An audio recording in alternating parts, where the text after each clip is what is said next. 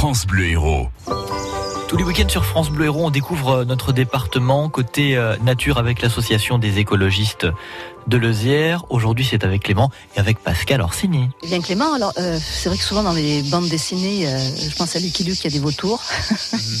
et, et là, en l'occurrence, on en voit, mais euh, j'ai l'impression qu'ils ne se ressemblent pas. Il y a plusieurs espèces, il n'y a pas vraiment un seul vautour. En France, on a trois espèces de vautours. Le plus commun, le vautour fauve, qui a une envergure entre 2m40 et 2m80 pour 8 à 11 kg. Donc c'est le vautour le plus commun. Il est marron, marron fauve de manière générale, avec un, un long cou recouvert d'un duvet blanc. Après, on a un autre vautour qui est le vautour percnoptère, qui lui est beaucoup plus petit, puisqu'il fait entre 1m40 et 1m75 d'envergure, pour quelques kilos. Et lui, il est noir et blanc, avec la queue en forme de losange, qu'on appelle cunéiforme, et la tête recouverte de peau nue. Par contre, lui, c'est un charognard, mais qui peut chasser des insectes pour complémenter son, son alimentation. Et enfin, la dernière espèce, c'est le vautour moine, qui lui est le plus grand et le plus rare de tous les vautours. Il fait jusqu'à 3 mètres d'envergure et il avait quasiment disparu de, de France avant de sa réintroduction euh, dans la Drôme. Alors, et on en voit, parce que là, c'est pas celui-là qu'on a vu.